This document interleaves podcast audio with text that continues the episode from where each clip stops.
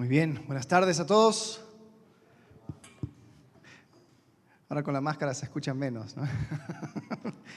eh, seguimos con nuestra serie hace unas semanas, eh, ya terminando Eclesiastés, estábamos viendo qué hacemos eh, y, y, vimos que la próxima cosa que venía era cantares y empezamos a, a, pensar, orar y decir, ¿será que tal vez hay algo específico que eh, tendríamos que como iglesia compartir y hablar y afirmar? Y una de las cosas que, que fue saliendo de esa conversación era la necesidad de afirmar el hecho de que esto para la iglesia no es algo nuevo, esto para Dios no es algo que le agarró de sorpresa. Y hemos visto cómo es que la iglesia ha sobrevivido multitud de circunstancias y como que cada vez que fueron más apretados, más crecían. Y empezamos a analizar cuáles eran las razones por la cual se daba esa, esa circunstancia y, y llegamos a la conclusión de que hay principios que se van aplicando según la circunstancia, pero los principios siguen siendo iguales. La semana pasada Marcelo habló acerca de esos principios y identificamos cinco y viendo, tomando Romanos, la última parte de Romanos del capítulo 12 a capítulo 16, vimos cinco diferentes principios en ese pasaje donde el apóstol Pablo también estaba respondiendo a una dinámica particular en la iglesia, las iglesias en Roma, tenían una cierta contextura, había una cierta historia, había ciertas dinámicas interpersonales que Pablo tenía que responder a eso. Entonces, yendo al revés, desde capítulo 16 hasta el 12, podemos ver estos principios. Número uno, el reino de Dios siempre se trata de personas. Número dos, crecemos en Cristo edificando a otros. Número tres, mi crecimiento personal nunca se verá igual al del otro. Número cuatro, su palabra siempre apunta a transformación. Y la última, las responsabilidades personales son inexcusables. Entonces pudimos ver cómo es que Pablo bajaba estos principios al contexto de la iglesia en Roma. Ahora, pero ¿de dónde saca estos principios? Podemos ver que a lo largo de la historia hay un pasaje que ha dado luz acerca de cómo vivir en el reino de Dios. En el capítulo 5 de Mateo, Jesucristo dice que empieza a predicar en las aldeas en alrededor diciendo el reino de Dios está cerca. Y lo que conocemos como el Sermón del Monte es el mensaje que predicaba, el mensaje que tal vez en Mateo y en otros evangelios fue sintetizado, pero era básicamente las reglas de los ciudadanos del reino. Y a través de la historia, tanto los apóstoles como los que siguieron, tuvieron que bajar esos principios al contexto local, a la situación temporal, a la dinámica particular de la iglesia en ese lugar. Entonces vamos a explorar a través de Romanos estos principios. Hoy vamos a enfocarnos en el primer principio. El reino de Dios siempre se trata de personas. En Mateo capítulo 5, versículo 13, Jesucristo dice, vosotros sois la sal de la tierra, pero si la sal se desvaneciere, ¿con qué será salada? No sirve más para nada sino para ser echada fuera y hollada por los hombres. Vosotros sois la luz del mundo. Una ciudad asentada sobre un monte no se puede esconder. Ni se enciende una luz y se pone debajo de un almud, sino sobre el candelero y alumbra a todos los que están en casa. Así alumbre vuestra luz delante de los hombres para que vean vuestras buenas obras y glorifiquen a vuestro Padre que está en los cielos. La manera en que Dios se va a dar a conocer al mundo es a través de personas. Ahora, Él lo podría hacer de otra forma, lo hizo en, en otros momentos, Cuando Jesús nace, hay un anunciamiento de, y, los ángeles cantando se, aparecen. No aparecen a muchas personas, parece que solamente unos pastores en, el campo lo vieron. Pero como que sería mejor que, Dios usara esa manera, ¿no? Que, ah, hay un ángel ahí, pum, así como los, los aviones que van pasando y escribiendo eh, eh, letras. Eh, sería como un poco más eficiente, un poco mejor, quizás un poco más convincente que haya, no sé, el ángel Gabriel con su espada eh, lleno de fuego y diciendo, hey, ahí está Cristo, ¿no? Pero no lo hace de esa forma, sino que él, él ha decidido derramar luz sobre esta tierra a través de personas, a través de ti, a través de mí. Y el reino de Dios siempre se ha tratado de personas. Comenzamos en un jardín, hombre y mujer creados en imagen de Dios y semejanza y con autoridad para sojuzgar la tierra. Hay un fracaso. Después hay otra oportunidad eh, de continuar este proyecto a través de un hombre llamado, eh, llamado Noé. Después otro fracaso. Y luego continuamos con la familia de Abraham y su hijo, no el hijo mayor, sino el hijo menor, porque el hijo mayor no quiso ser parte. Entonces el hijo menor continúa, eh, este siendo eh, Isaac, después Jacob y Esaú, de, eso hablo. Jacob tiene sus doce hijos, se vuelven las doce tribus de Israel. Luego tenemos eh, fracaso tras fracaso tras fracaso en la tierra prometida. Terminamos con una de esas tribus, Judá, y después tenemos a Jesucristo. Y ahora Jesucristo, en la persona de Jesucristo, se encuentra la esperanza de vida eterna. Y a través de Él podemos seguir siendo parte de lo que Dios está haciendo en este mundo. El reino de Dios siempre se ha tratado de personas. Y ahora cada, cada persona que confía en la obra salvadora de Jesucristo también puede ser parte de ese reino de Dios. Y cuando llegamos a la época del apóstol Pablo, podemos ver esta misma dinámica podemos ver que la dinámica de crecer el reino es a través de personas. Sí, tenemos algunas dinámicas donde es una predicación y miles de personas llegan a Cristo en ese mismo momento. Pero a lo largo del el libro de Hechos podemos ver que son pequeñas conversaciones y pequeños momentos donde va, hay un destello de luz y el reino de Dios crece. Podemos ver en Romanos capítulo 16 cómo claramente el reino de Dios se trata de personas. Después de un discurso largo y profundo acerca de temas teológicos, podemos ver que el apóstol Pablo manda saludos a por lo menos cinco iglesias y 35 personas por nombre. Comunica un amor profundo por las personas y un deseo de ir más allá de una simple predicación, una simple discusión teológica les ve como seres humanos, como personas dignos de valor, como personas que ellos también van a ser parte de extender el reino de Dios. El reino de Dios siempre se ha tratado de personas. Estos eran los amigos de Pablo. Pero nadie sabía mejor acerca de las dinámicas de este reino de Dios y de este trato con personas que el apóstol Pablo. Nadie sabía mejor las complicaciones que podía llegar a tener esta dinámica. Y quiero explorar contigo las dinámicas de un reino de Dios que se trata de personas. Y pudimos identificar algunas de estas cosas. Primero, vimos que esta dinámica es ineficiente, es volátil y es personal. Ahora vamos a desmenuzarlo. Primero, la dinámica del trato con personas es algo ineficiente. ¿Cómo nos gustaría? A veces meter a todos en un cuarto o, mandar el video definitivo de cómo es la, vida en Cristo y decir, mira, chequen el video, pasen un examen, ya listo, ya están todos preparados, gracias. Y se acabó, ¿no? Eh, o tener una estación de radio y ya, o sea, quieres saber más, sintoniza esta estación y ya se acabó.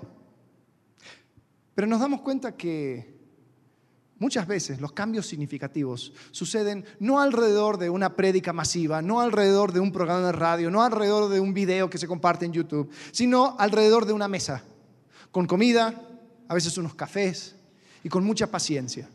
Nos damos cuenta que la manera de llegar al corazón de otra persona es uno sentándote y hablando y compartiendo cara a cara y compartiendo las buenas noticias que tú un día escuchaste acerca de Jesucristo. Me ha sucedido que aquí desde el púlpito quisiera ser súper claro acerca de las buenas nuevas de Jesús. Y hablo acerca de la obra de Cristo, así como compartió Marcelo ahora cuando participamos de los símbolos. Eh, hablar acerca de su muerte, hablar acerca de su resurrección, hablar acerca de la libertad que tenemos ahora en Cristo, de aceptar ese regalo de salvación, ser librados de la consecuencia de nuestros pecados y tener una esperanza eterna. Pero después me bajo y hablo con una persona que todavía no ha tomado una decisión en cuanto a Cristo y parece que, parece que no dije nada. Parece que no, no se entendió nada. Y es solamente en esa plática personal. Ah, ya, ahora veo. Porque por una razón curiosa, el actuar de Dios siempre ha sido personal. El obrar de Dios ha sido de persona a persona compartiendo las buenas noticias. Solo que es un poco ineficiente. Romanos capítulo 16, versículos 3 al 5 dice, saludad a Priscila y a Aquila, mis colaboradores en Cristo Jesús, que expusieron su vida por mí, a los cuales no solo yo doy gracias, sino también todas las iglesias de los gentiles. Saludad también a la iglesia en su casa. Saludad a Epeneto, amado mío, que es el primer fruto de Acaya para Cristo. Pablo menciona aquí a Priscila y a Aquila. Esto era una pareja que aparecen varias veces en la vida de Pablo. Lo encontramos en Hechos capítulo 18 por primera vez y vemos cómo ellos llegaron a la vida de Pablo. Vamos a ver versículo 1 de Hechos 18. Dice así, después de estas cosas, Pablo salió de Atenas y fue a Corinto y halló a un judío llamado Aquila, natural de Ponto, recién venido de Italia con Priscila, su mujer, por cuanto Claudio, el emperador de Roma, había mandado que todos los judíos saliesen de Roma. Esto fue un edicto eh, que se comprobó históricamente. Parece que había mucho revuelto acerca de, un historiador romano dice, los judíos hacían revuelto acerca de un tal Crestos. Y, posiblemente el Crestos al cual habla era Cristo. Y, el historiador simplemente, como no, es, no era parte, no entendía muy bien, simplemente yo escuché por ahí que era un, un hombre llamado Crestos. Y parece que los judíos, en aquel entonces, más o menos 49 después de Cristo, fueron echados de Roma porque ya, ya, están haciendo mucho, mucho problema. Y entre ellos también los creyentes que eh, venían de un trasfondo judío, entre ellos Priscila y Aquila.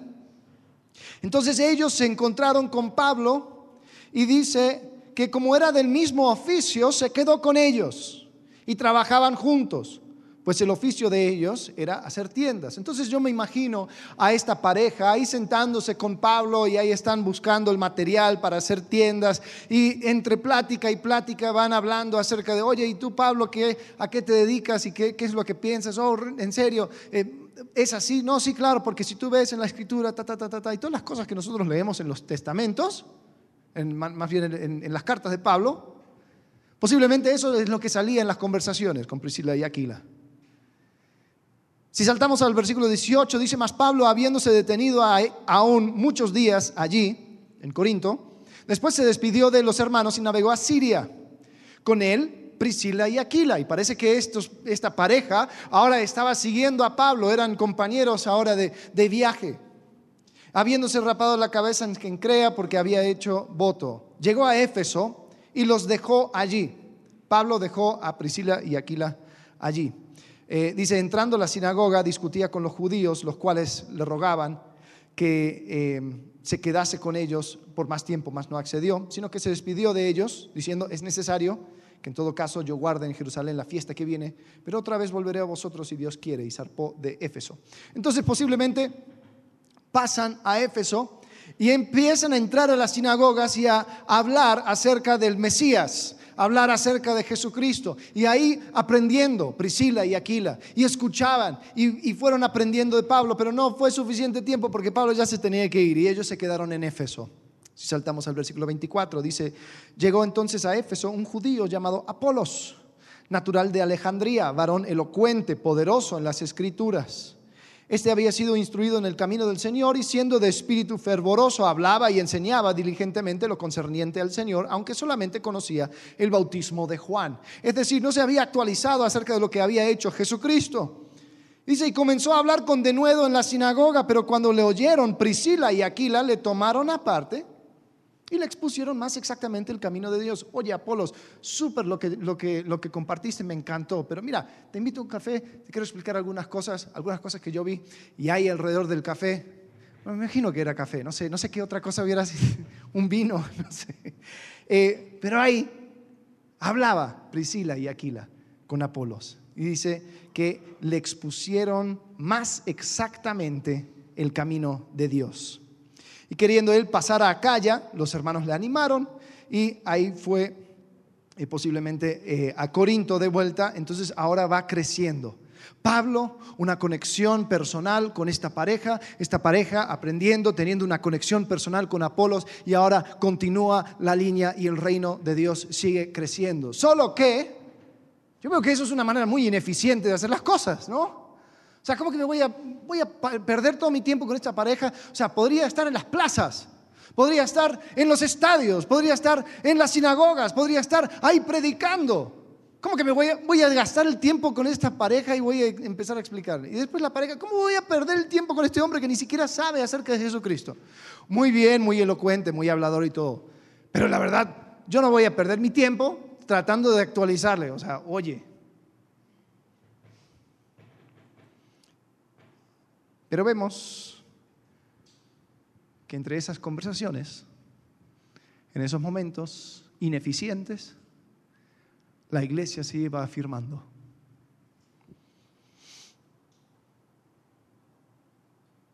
Definitivamente hubiera sido más fácil tener a Pablo en un estadio, predicando a todos y no perdiendo su tiempo en las broncas con la gente. Definitivamente hubiera sido mucho más eficiente para Pablo simplemente sentarte y escribir tomos y tomos y tomos y tomos como así nos gustaría a nosotros. Solamente tenemos un par de cartas del cual podemos agarrar y eso ha sido lo que la iglesia a través de todos estos tiempos ha tenido. ¿Cómo me hubiera encantado tener libro tras libro tras libro de lo que estaba explicando Pablo? Pero parece que Pablo, en vez de hacer eso, se dedicaba a las personas. Parece que Pablo, en vez de hacer eso, miraba a las personas con un valor intrínseco. Decía, voy a ser ineficiente, pero voy a ser ineficiente porque yo creo que vale la pena. Así hizo con Priscila y Aquila, así hizo Priscila y Aquila con Apolos, y así continuando. A veces llegamos a pensar de que tenemos que ser muy eficiente con nuestro obrar y no perder tiempo con la gente. Pero la verdad, el perder tiempo con la gente es la obra. Es pasar tiempo, es escuchar, es apuntar a Cristo, es orar juntos, es llorar juntos, es reír juntos. Si vemos al ministerio de Pablo con ojos humanos, nos damos cuenta de que fue un fracaso. La verdad, iba en un viaje, comenzaba una iglesia por aquí, una iglesia por allá, empezó como un circuito, regresaba de donde vino y después empieza a escuchar noticias de que las iglesias que había fundado ahora están mal. Entonces tiene que ir y escribir una carta a los Corintios, tiene que ir y escribir una carta a los Gálatas y, empezar a tratar de tapar hoyos porque, ay, qué pérdida de tiempo. Sin embargo, ese ministerio fue el fundamento de la iglesia misma. Esas pláticas largas, esas comidas, esos momentos de compartir. Eso fue el fundamento de lo que iba a dar vuelta al mundo, la iglesia de Jesucristo. Ahora, ¿por qué? ¿Por qué piensas que, que aún siendo eh, ineficiente, llegó a ser de tanto impacto? Yo creo que, así como leemos, el trabajo con personas es ineficiente, pero es significativo. ¿Sabes por qué? Porque cuando yo paso tiempo contigo, estoy diciendo, tú vales la pena. Cuando yo paro y explico algo que un día yo entendí y recibí. Estoy diciendo, esto es de valor para mí, te lo quiero entregar. Yo creo que como iglesia nos hemos desviado, lo digo con mucho cuidado porque han sido personas con lo mejor de intenciones, pero nos hemos desviado al pensar de que entregando folletos y haciendo eventos masivos, y mira, ven, siéntate aquí, escucha a esta persona en saco blanco, en, el estadio lleno, y él, ese hombre, mujer ungido, te va a explicar todo lo que tengas que explicar. Hemos perdido el corazón. Porque abaratamos lo que nosotros decimos es lo más precioso para nosotros. Lo más precioso para mí es el Evangelio y la esperanza de una vida eterna con Jesucristo. Ahora, algo así de valioso yo no lo, regalo de balde. Yo no lo entrego así como, como si fuera algo que no, que no tuviese ese valor para mí. Pero hay personas que no están dispuestos ni siquiera a sentarse, a hablar y decir, hey, tú tienes valor para mí. Ahora sí te quiero regalar algo. Entonces, tratamos de reducir el mensaje del Evangelio a 20 segundos o menos. Si tú estuvieses en un ascensor con alguien y solamente tuvieses 20 segundos para compartir el Evangelio, ¿qué dirías? Le invitaría un café. Porque la verdad, yo creo que una de las cosas que hizo Pablo era tan ineficiente que es absurdo pensar que llegamos hasta donde llegamos con sus métodos. Pero lo que él hacía era mostrar el valor de las personas. Cuando eres ineficiente con alguien, estás diciendo, te valoro más que mi precioso tiempo. Estás diciendo, te valoro a ti como persona, no como audiencia. ¿Cuál es tu concepto ideal de la iglesia en misión? ¿Cuál es tu concepto ideal? Bueno, esta, esta es la iglesia haciendo lo que debería de hacer. Y tal vez a nuestra mente llegan eventos masivos, estaciones de radio y, eventos cada tres, cuatro meses donde llenamos miles de personas escuchando y puede ser. Pero te digo algo, los lugares donde hay más crecimiento con impacto verdadero son los lugares que no pueden hacer eso. Ah, todos hablamos acerca de la iglesia perseguida. La iglesia perseguida se tiene que juntar en casas. Y una de las dinámicas de una iglesia perseguida, juntándose en casas, es que se tienen que ver la cara. Hay entre los tres, cuatro, cinco, seis, diez personas. Y comparten, y hablan, y se desafían. Y crece la iglesia. Esa es la iglesia en misión. Mi ideal son personas pasando tiempo con otros, desafiándose a vivir cada vez más apegado a lo que Cristo enseña y abriendo esos círculos a la medida que van presentando a otros a Cristo. La pregunta es esta, ¿estás dispuesto a ser ineficiente con otros? ¿O ya tienes todo enmarcado en cajitas tu vida y dices, bueno, esta caja es de ministerio? Aquí es donde voy a, mm, creo que tengo tres, cuatro horas por semana, eh, y ahí, ahí voy a meterlo en esta cajita, pero por favor no, no, no me más porque ya tengo mi agenda. Eh, te desafío a hacer un estudio personal en algún momento acerca de la vida de Jesucristo y trata de identificar todos los momentos en que fue interrumpido. El ministerio de Jesucristo fue un constante, una cadena constante de interrupciones, donde era como, oye, necesitamos aquí, bueno, listo, dale. O, ¿Podríamos hablar aquí? Sí, claro. Ah, aquí vinieron los niños, vengan. Y Jesús estaba dispuesto a ser totalmente ineficiente con las personas, pero ¿sabes lo que hizo? Les dio valor.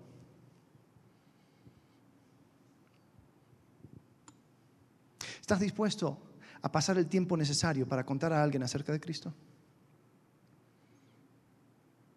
¿O te alcanza con lanzarle cuatro reglas un libro sin palabras? ¿O una pancarta? ¿O un folleto impreso? Y listo, ya hice mi buena obra por el día. Ojo, no estoy diciendo que esas cosas son malas, estoy diciendo que esas cosas son insuficientes. No basta con eso. Mostremos a las personas que le valoramos lo suficiente para gastar tiempo con ellos, seamos ineficientes, porque ahí es donde podemos mostrar de que ellos importan. La próxima cosa que vemos acerca de este trabajo con personas es que es volátil. Es volátil, pero está en manos de Dios.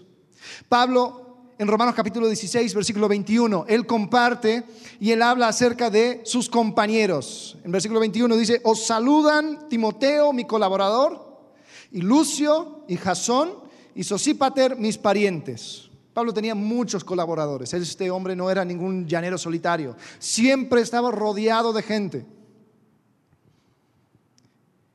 Y habían personas que eran más fieles que otros. El primero, aquí dice, os saludan Timoteo. Timoteo, él era el hombre fiel. Él era una persona, wow, increíble. Él aparece en muchos libros de la Biblia. Hay en los saludos, él aparece en Hechos, él aparece en Romanos, en Primera y Segunda Corintios, en Filipenses, en Colosenses, Primera y Segunda Tesalonicenses, en Filemón, en Hebreos. Y hasta Pablo le escribe dos cartas a Timoteo. La última carta que él manda antes de morir, que nosotros tenemos en nuestro Nuevo Testamento, es a Timoteo. Timoteo era el tipo de hombre que tú quisieras tener contigo, compañero de milicia. Ahí estaba contigo en la batalla. Estaba haciendo todo lo que, lo que se necesitaba. Si había un caso de éxito en el trabajo de discipulado de Pablo, era Timoteo. Este hombre fue fiel en continuar la obra que Dios había comenzado por medio de Pablo. Y van a haber personas en tu vida que te van a hacer, que van a hacer las cosas bien. Van a haber personas en tu vida que te van a hacer sentir bien esto podría ser tanto compañeros de ministerio como aún hijos, ¿no? Ah, este hijo hace que, yo me vea bien como padre, ¿no? Este, este amigo, sí, este es el amigo fiel, ¿no? Y es un regalo de Dios tener a esas personas cercas. Sin embargo, no llegues a creer que es debido a tu fuerza, que es debido a tu inteligencia, que es debido a lo que tú has hecho. Porque recordemos que cada persona también responde a Dios, responde al mover del Espíritu Santo en su propia vida. Y si tenemos personas así a nuestro alrededor, gloria a Dios, qué bueno. Pero también nos va a tocar personas como Juan Marcos. Juan Marcos, un hombre fluctuante. En Hechos capítulo 13 vemos que Pablo tiene un compañero, Bernabé, y quieren traer consigo un asistente. Estos dos hombres quieren llevar un asistente llamado Juan Marcos en su primer viaje misionero. Entonces ahí zarpan, van en el barco, van eh, ahí hablando con las primeras comunidades, compartiendo de Cristo y como dicen aquí en México, Juan Marcos no aguantó vara.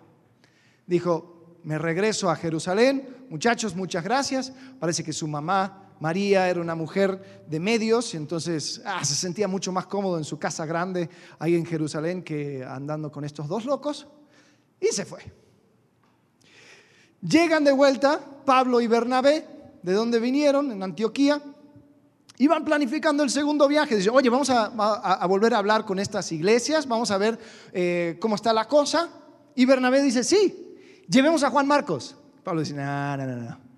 Este hombre no es confiable para nada, no sirve de mucho y si nos va a volver a abandonar, ¿para qué lo quiero?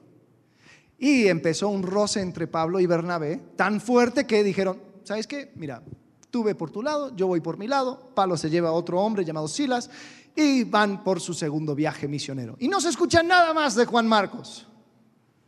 Hasta ya la última carta de Pablo antes de morir, escribiendo al hombre fiel Timoteo, en 2 Timoteo capítulo 4, versículo 11, él dice a Timoteo que, lo, que traiga a un tal Marcos, muchos piensan que es el mismo Juan Marcos, dice, toma Marcos y tráele contigo porque me es útil para el ministerio. Y sabes, van a haber personas que te van a frustrar. Van a haber personas que parece que toman dos pasos para adelante, un paso para atrás y empiezas a llegar a la conclusión de que esta persona no sirve para mucho llegas a la conclusión de que esta persona es una pérdida de tu tiempo y dices, ¿para qué? ¿Para qué le invierto? ¿Para qué intento? ¿Para qué me esfuerzo? La verdad, no. Tiempo gastado con otros nunca es tiempo perdido. Porque Dios es el que hace la obra. Dios es el que se encarga. Y sabes, aun cuando tienes a personas volátiles en tu alrededor que parecen que lo están cachando, pero después lo sueltan, pues permite que eso sea un tema entre ellos y Dios. Porque el trabajo de extender el reino de Dios son personas hablando con personas acerca de las buenas nuevas de Jesucristo. La manera en que ellos responden no es tema tuyo. Y qué bueno, porque también han habido personas en la vida de Pablo como Demas. Este Demas fue un fracaso. Demas fue un hombre que también aparece en algunas cartas como compañero de Pablo. Aparece en Filemón, aparece en Colosenses. Pablo lo menciona junto con sus colaboradores. Pero en esa misma última carta a Timoteo, el hombre fiel, también Pablo menciona a Demas, desafortunadamente, en 2 Timoteo capítulo 4, versículo 10. Y así dice, Demas me ha desamparado, amando más a este mundo y se ha ido a Tesalónica. ¿Cómo se habrá sentido Pablo al ver a uno de sus colaboradores abandonar la iglesia y volverse al mundo? Oh. Quizás se sentía lastimado, quizás desanimado, quizás se sentía un fracaso.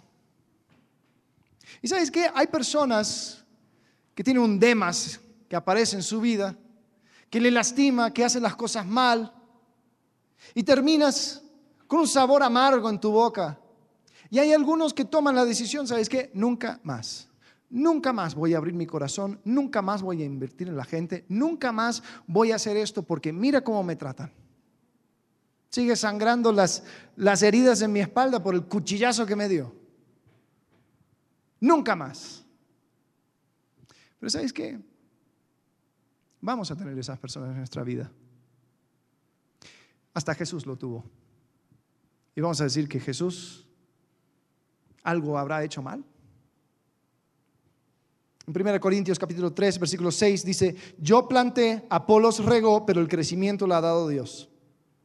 ¿Sabes qué? A veces la semilla no crece. No es tu culpa. No dejes de regar la semilla. No es razón para tirar la toalla, aunque no está en tus manos. Debemos amar, extender gracia, pero llega un punto donde cada persona tiene que tomar su propia decisión y sumarse a esta vida en Cristo o negarlo. Eso no está en nuestro poder. El reino de Dios se trata de personas. Y personas no siempre son predecibles. Pero les valoramos como dignos de nuestro tiempo, de nuestro amor, de la gracia de Dios que un día fue derramado en nuestros corazones y se lo extendemos a ellos. De ahí ya sale de nuestras manos. El trabajo con personas es ineficiente pero significativo. El trabajo con personas es volátil pero en manos de Dios. El trabajo con personas es personal pero con un impacto global. Lo he dicho antes y lo vuelvo a decir. Tú no tienes idea del impacto que puedes llegar a tener en la vida de otros. Tú no tienes idea del impacto que puedes llegar a tener en la vida de otros. Quiero que imagines la escena de Pablo escribiendo capítulo 16 de Romanos. No sabía que era capítulo 16 porque los capítulos lo pusieron después, pero estaba terminando su carta, ¿no? Y estaba sentado tal vez ahí en el escritorio de Gallo, un hombre rico en Corinto que le había prestado la casa para que pasara el invierno ahí. Efectivamente también era donde se juntaba una de las iglesias en la ciudad de Corinto. Este gallo tal vez un hombre de, bueno, obviamente un hombre que tenía dinero, tenía eh, recursos, porque tenía una casa suficientemente grande como para tener a, a una iglesia, como para sostener a Pablo. Tenía alrededor de él tal vez Timoteo, ahí habla de un Lucio, posiblemente era Lucas, el doctor, y quizás Pablo hablando con Timoteo, con Lucio, oye, chécamelo, ¿qué, piensas? Ah, muy bueno, sí me gusta. Esto le va a servir mucho a la iglesia en Roma. Ah, perfecto. sí, sí, sí. Tenía también con ellos a Febe, una mujer que era la, la que llevó la carta a Roma. Tal vez una mujer que tenía negocios, no sabemos mucho, pero quizás ella tuvo que viajar a Roma por algún otro tema. Y Pablo diciéndole, oye, ¿podrías llevar esta carta? Sí, claro. ¿Podrías leerlo delante de las iglesias? Obvio, sí. Pásamela. Ok, vamos a ensayar. Mira, quiero que cuando leas esta parte, eh, este, este tipo de cosas está sucediendo en la iglesia. Quiero que, quiero que hagas énfasis aquí. Quiero que veas allá, ¿no? Y vemos que hay un montón de personas alrededor de Pablo siendo parte del impacto que va a ser la carta a los romanos. Ahora, ¿qué tenía Gallo? Gallo tenía un cuarto adicional. Pues quédate ahí, Pablo. ¿Qué tenía Febe? Pues tenía un viaje pendiente. Usted llevó la carta. ¿Qué tenía Timoteo? Bueno, aquí tengo tiempo, entonces te voy a acompañar, Pablo. A veces pensamos que el ministerio o el trabajar para Dios tiene que ver con una cosa enorme, una decisión que va a dar vuelta a tu mundo entero. Y hay veces que sí, pero hay veces donde simplemente es qué tengo en mi mano, cuáles son las circunstancias, cuáles son las habilidades, los talentos, los dones que Dios me ha dado. Y lo pongo a disposición. Y vemos cómo Dios lo usa, vemos cómo Dios lo exalta. Vemos cómo Dios hace un impacto a través de lo que tú haces. En Efesios capítulo 4, versículo 15, dice, sino que siguiendo la, la, verdad en amor, crezcamos en todo en aquel que es la cabeza, esto es Cristo de que en todo el cuerpo, bien concertado y unido entre sí por todas las coyunturas que se ayudan mutuamente según la actividad propia de cada miembro, recibe su crecimiento para ir edificándose en amor. Fíjate, según la actividad propia de cada miembro, te incluye a mí, te incluye a ti.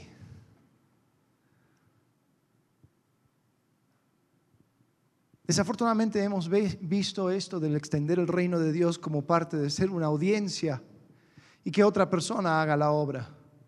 Hemos llegado a profesionalizar la obra de Dios, pensando que si no, pues si otra persona sabe más que yo, entonces, ¿qué voy a hacer yo? Hemos llegado a concluir que no, pues si esto es nada más una comida, simplemente le voy a hablar acerca de las cosas que estoy aprendiendo. Y no nos damos cuenta de que esa es la obra. Ese es el trabajo. Ese es el compartir. Esa es la manera en que Dios se da de conocer al mundo. El reino de Dios se trata de personas contando a otras personas las, buenas nuevas de Cristo y viviendo esas buenas nuevas o esas buenas obras de tal forma que brilla su luz. Y son un montón de lucecitas, así como vimos en Mateo 5. No es un faro, no, este es el hombre, esta es la mujer ungida y, e, y este se va a encargar de toda esta zona. No, es luces pequeñas en cada casa, en cada barrio, en cada lugar de trabajo. Y si tú has reconocido a Jesucristo como tu Salvador, si has encontrado en Él la esperanza de vida eterna, tú también eres esa luz tu luz brilla. La pregunta es, ¿está bajo un almud o está alzado? La luz está. Es como cuando, cuando yo con mi teléfono ahí, eh, sí, claro, tengo mi lucecita. A veces se prende sin querer y, y lo pongo en el bolsillo. Y ahí sigue brillando, solo que no se puede ver. No sirve de mucho. Entonces esta lucecita es, solamente puede hacer un impacto cuando se alza. ¿Cómo vivimos estos tiempos nuevos? Ya tuvimos el principio, ¿no? El reino de Dios se, trata de personas. Bueno, ¿cómo podemos bajar eso a nuestra realidad hoy? Tiempos de pandemia, ¿no? Bueno, exploremos nuestra realidad. Uno, estamos apartados socialmente. Si nos juntamos más de 10 personas en algún lugar, los vecinos nos ven raro. Estamos pasando dificultades materiales, dificultades emocionales y a causa del virus, algunos hasta dificultades físicas. Sin embargo, tenemos herramientas digitales a nuestro alcance para entrar en contacto con otro en cualquier momento. Y este tiempo, esta dinámica en que vivimos en tiempo y espacio, es diferente a los demás. No podemos comparar una cosa con otra, porque por ejemplo, cuando se vive tiempos de persecución, pues comunidad se forma sí o sí. ¿Por qué se forma? Porque si yo no tengo comunidad contigo, si yo no, si yo no te busco, pues yo me muero. Porque yo me expongo a la persecución. Entonces yo tengo que comprar verduras de ti porque si el otro verdulero sepa que, que yo soy creyente, me va, va a hablar con las autoridades y me voy a la cárcel porque tengo que buscar eh, alguna cosa que hacer y me junto con un par de hermanos para, salir adelante, porque si no, pues me muero de hambre. Hoy en día no estamos viviendo esa dinámica, estamos viviendo otra dinámica. y seamos sinceros, en esta dinámica Tú no me necesitas y yo no te necesito. En, un, plano puramente eh, físico, en un plano eh, de, necesidad día a día. Tú puedes vivir tu vida y vas y haces las compras y vas a tu trabajo. y yo igual. Por lo tanto, comunidad no va a suceder porque sí. Por lo tanto, tenemos que ser intencionales en crear esa comunidad. Tenemos que buscar a las personas, no porque te necesito, te busco porque te valoro. Te busco porque reconozco que es, esto es la obra. Cosas muy prácticas que podemos hacer. A ver, uno, podemos orar. Podemos orar y ver las cosas como que, o sea, orar que Dios nos muestre las cosas como Él lo ve. Porque sinceramente, si nosotros no somos conscientes de la necesidad de nuestro alrededor, pues no lo, no lo vamos a ver, lo vamos a perder. Y tenemos que llegar delante de la presencia de Dios y decir, Señor, te pido que me des ojos para ver a mis hermanos con el valor que tú les ves. Podemos orar y permitir que Dios nos dé oportunidad para ser de impacto en vidas de otros. Podemos conocer mejor lo que creemos. Conocer, por ejemplo, o sea, si yo voy a ser de impacto en la vida de otra persona, tengo que también eh, saber expresarme. La pregunta es, ¿puedes expresar quién es Cristo para ti en una o dos frases? ¿Lo puedes hacer con un respaldo de la autoridad de la escritura, no solamente como, como lo sientes o como lo ves tú? Muchas veces no nos involucramos porque hay, hay personas que saben mucho más que yo, entonces mejor que lo hagan ellos. Bueno, cambia eso. Cambiemos eso. Dediquémonos a conocer mejor qué es esta esperanza que decimos tener.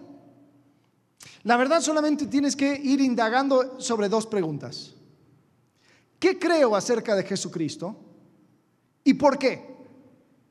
¿Qué creo acerca de Jesucristo? ¿Y por qué? Que eso sea las dos preguntas sobre las cuales vas a, vas a indagar y tienes lo suficiente para una vida entera. Conocer. Puedes también estar. Eh, el valor de simplemente estar es algo muy significativo.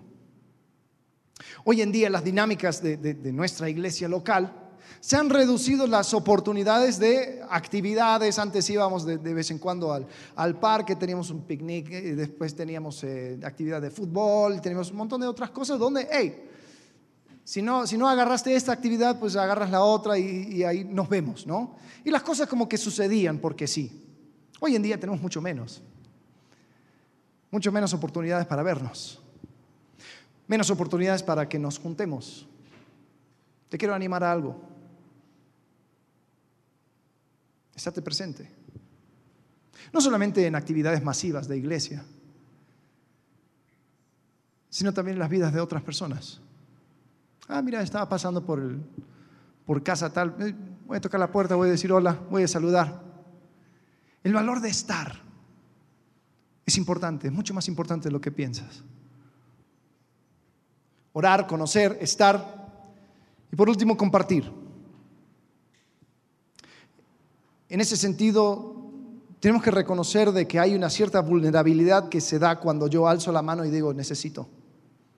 Pero ¿sabes qué? Si, el reino de Dios se trata de personas, pues entonces cada uno de nosotros somos personas con necesidades. Y no podemos saber las necesidades de todos. Pero me gustaría pensar que si hay una necesidad, la primera, el primer lugar donde buscaríamos es dentro de la familia de la iglesia. Solo que Todavía no tenemos magos que, sepan exactamente lo que sucede en la vida de cada, cada quien. Entonces, a veces nos toca alzar la mano y decir, oye, oren por mí. Oye, tengo esta necesidad. Oye, tengo este problema y, no sé cómo solucionarlo. Y juntos, juntos lo vemos. Pero como cuesta, como cuesta mostrar necesidad. ¿Sabes que han, han, habido personas en este tiempo que nos han dicho, oye, Alex, por favor, si alguien necesita algo, avísame. Me pongo a disposición. Entonces hay más personas así de lo que tú piensas, que han dicho, aquí estoy, para cualquier cosa. Y esas son las personas que han entendido que el reino de Dios se trata de personas. Personas con otras personas, compartiendo y viendo y viviendo la verdad y la esperanza de Jesucristo. Y vamos a valorar a estas personas. Vamos a verlos con los ojos de Cristo. Vamos a pedir que, Dios nos, nos conceda eso. Así que orar, conocer, estar y compartir. Esto no es poca cosa, ¿eh? Estamos hablando de la razón por la cual tú fuiste creado. Cada buen cristiano diría, la razón por la cual fue creado el ser humano es para glorificar a Dios y para magnificar su persona. Ok, bien. ¿Cómo se ve en tu vida? ¿Cómo se ve en tu vida el extender el reino de Dios en tu rinconcito? Escucha algo, va a sonar fuerte, pero quiero que entiendan que viene de, un corazón que, que se preocupa que esto sea una realidad en tu vida. No ser parte de la expansión del reino de Dios es distorsionar el propósito de tu vida y es vivir en oposición a la esperanza de una vida eterna dentro de ese mismo reino. ¿Qué quiero decir? No vivir o no ser parte de la expansión del reino de Dios es vivir para las cosas debajo del sol, así como vimos en Eclesiastés. Es vivir una vida de vista corta, simplemente para las cosas que están a tu alcance y no reconocer de que tú fuiste creado para mucho más. Y el haber conocido a Cristo da un giro completo a tu vida porque ahora tienes una esperanza eterna. O así decimos. Pero muchas veces vivimos para cualquier otra cosa y negamos. O sea, somos una contradicción andante, porque ¿cuál es lo máximo de tu vida? No, encontré a Cristo y ahora tengo una esperanza de vida eterna. Ajá. ¿Y dónde? Y, en la eternidad. No, en el reino de Dios. Ok, ¿qué estás haciendo hoy para expandir ese reino? O sea, ¿el reino existe o no existe? Entonces decimos que tenemos esa esperanza, pero no somos parte de expandirla. Pregunta. ¿Te imaginas cómo sería esta iglesia, iglesia conexión vertical, si viviéramos bajo este principio de que el reino de Dios se trata de personas? ¿Te imaginas cómo sería tu vida y mi vida si viviéramos bajo ese principio? Yo me imagino. Yo me imagino a cada individuo creciendo constantemente para poder mejor ayudar a las personas que están a nuestro alrededor. Veo a personas que pueden enfrentar las malas respuestas, malas actitudes, eh, la volatilidad de las personas porque se dan cuenta de que, hey, eso es parte de la chamba. Qué triste cuando tenemos una iglesia llena de personas ofendidas. Ay, viste como... Oh, oh. Son personas que no, no se han dado cuenta de que esto se trata de personas. Y hay que extender gracia hay que extender gracia. Así como nosotros recibimos gracia, extendemos gracia. Tendremos el fundamento para sostener cualquier cosa. Pandemia, persecución, colapso financiero, lo cual creo que todo se viene, ¿eh? así que vamos a tener que ponernos las pilas porque hoy es pandemia, va a ser otra cosa en unos 10 años. Cualquier cosa que el mundo nos tira, estaremos listos si absorbemos este principio de que el reino de Dios se trata de personas. Personas compartiendo personas las buenas nuevas de Cristo y que su luz brille en este mundo. No siendo espectador, no siendo solamente quien mira a otros hacer la obra, sino que mirando a su alrededor y preguntando, ¿cómo puedo yo hacer algo para expandir el reino de Dios? En Juan capítulo 13, versículo 35, nos da la muestra o, la manera de que todo el mundo sepa quién es Cristo y quiénes somos nosotros en Cristo. Dice, en esto conocerán todos que sois mis discípulos. Si llenaran el estadio de la ciudad con personas y transmitieran, no. En esto conocerán que sois mis discípulos. Que pusieran folletos en casa de cada... No. En esto conocerán que sois mis discípulos, si tuvieres amor los unos con los otros.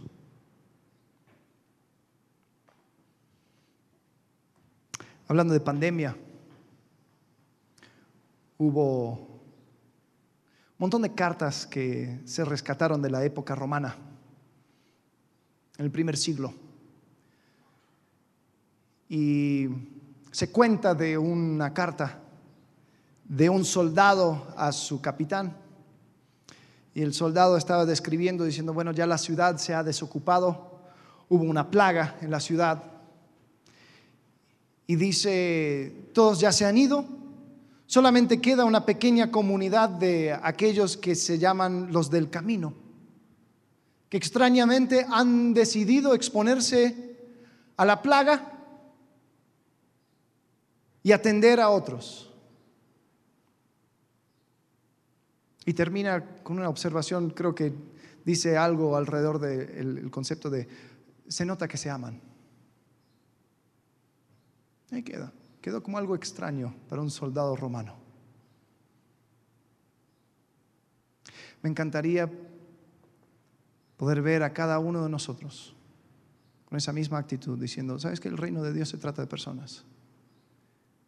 No se trata de, de eventos, no se trata de campañas, no se trata de cosas por hacer, se trata de personas. Señor, ayúdanos a ver al mundo como tú la ves.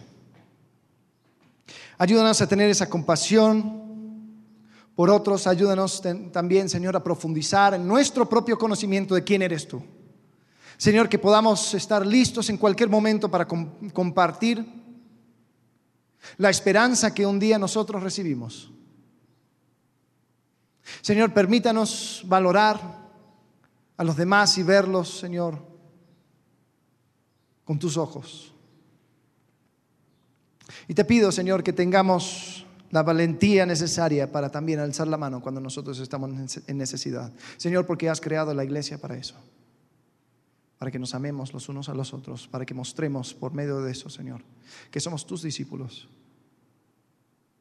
que nuestro amor no proviene de nosotros mismos, sino porque tú nos amaste primero.